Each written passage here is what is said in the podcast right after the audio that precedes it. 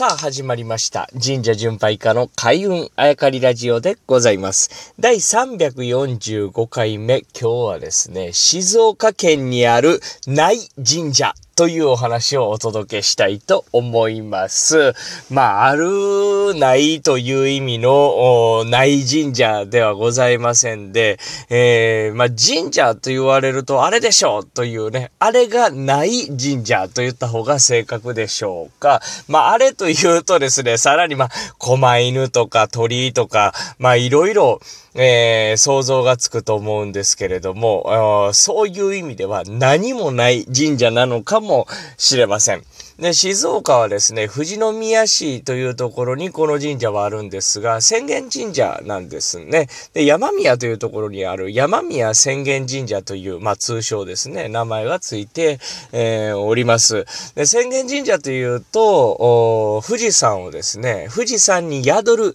えーこの花咲夜姫をですね、えー祀る神社でございまして、一番まあ有名というか本社と言われるのは同じ富士宮市にある富士山本宮浅間大社。で、ここはまあ池、えー水、湧き水がありましてね。その湧き水は富士山のあの、先っちょというか、山の上に雪が積もると思うんですけれども、あれが溶けて富士山の中を通って、まあ、100年や1000年やかけて、えーそこに湧いてきているというお話だそうで、そこに神社が建っていて、そこから富士山をね、えー拝んでいると言われておりまして、さらに言うと富士山は、まあ、山梨のもんなのか静岡のもんなのかっていう笑い話がよく出るんですけれども、富士山山頂は何県でもない。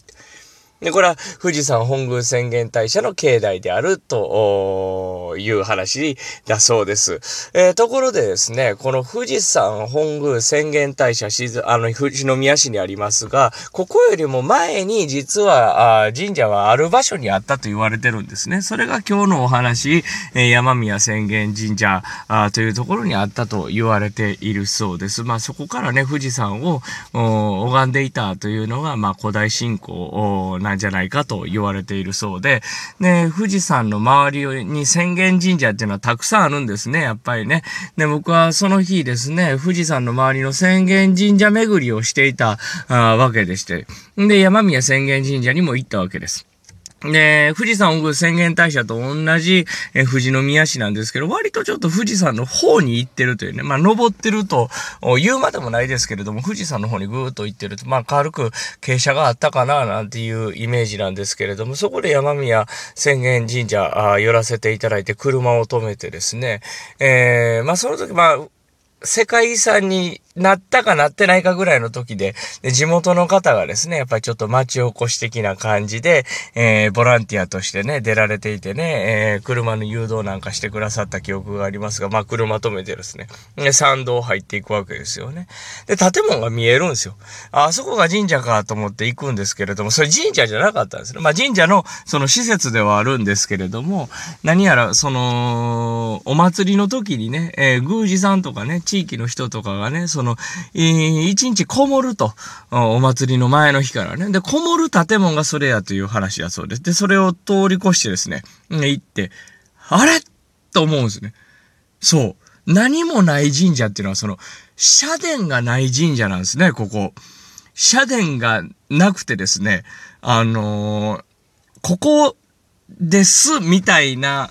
四角いエリアでは囲われてるんですよね。石垣というか、まあ、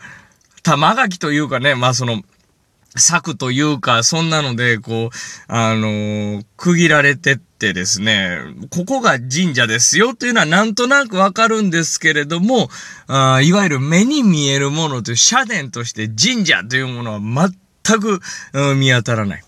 立ってないんですよね。そう、ここはですね、社殿のない神社、山宮浅間神社なんですね。ね、これはもう、富士山本宮浅間大社といえば赤いね、朱色のね、で、浅間作りというね、2階建ての立派な社殿が、あー立っておりまして、うん、そのイメージが浅間神社のイメージなんで行ったんですけれども、その浅間神社が立つ前に、えー、移ってくる前にここにあったという、う場所なんで、どんだけ立派な神社が建ってんねんと思ったら全く何もない。そしてこれが火事で亡くなったかというとそういうことではない、まあ、もともとないというね。なぜかというと、うん、そこで、ええー、と思ってて、パッとね、目をさらにこう前というか上に、えー、持っていくとですね、ぐーっともう富士山の傾斜が始まっているようなイメージなんですね。その先に富士山がバチーンと見えているわけでございます。つまりですね、古代信仰ですね、富士山を拝む場所なんです。富士山を拝む場所。ほな、富士山行ったらいいやんかと、そういうことじゃないですね。富士山は神様が宿る場所であり、まあ、うん神様とまではいかないですけど、神様が宿る場所。そこには行かず、それを参拝する場所として成立している神社なんですね。で、聞くところによると昔、あの、噴火した時に溶岩が流れてきて、溶岩が油油流れてきたって言って止まった場所がそこらしい。うん。それはもう地質とかね、地層を調べるとなんとなくわかるんですって、地元の方曰くね。溶岩が流れ着いた場所、いわゆるですね、僕はこの番組でも何回も言ってますけど、神業、溶岩なんていうのは神業なんですね。人知が及ぶところではない、神様の力なわけですから、神業がぐーっと来て止まった場所、そここそが人間と神様の境目と捉えることができましょうか。で、そこに、えー、妖拝所といってね、遠くを拝む神社としての場所を作ったということですね。つまりだから富士山に宿る神様に会いに行くやったら富士山行けばいいのにということではないという答えはここにあるんですね。溶岩が流れ着いたとこ、そこは神様の技、神業がですね、たどり着いた場所は人間との、世界の境目をそこに、えー、古代の人たちはですね、そこに境目を見出したんじゃないかなと、そんな思いに、えー、馳せることができるですね、社殿がない神社。社殿がないのにここまで想像できるもんやなと自分でも結構感心したんですけれども、ぜひ皆さんも機会があれば行ってみてください。あなんかね、まあ、絶景ではあるんですけれども、この神社が見応えがあるというね、おすすめ、えー、にはならないかもしれませんが、神社とは何かというのをね、改めてこう見つめ直すことができる、場所だと思います。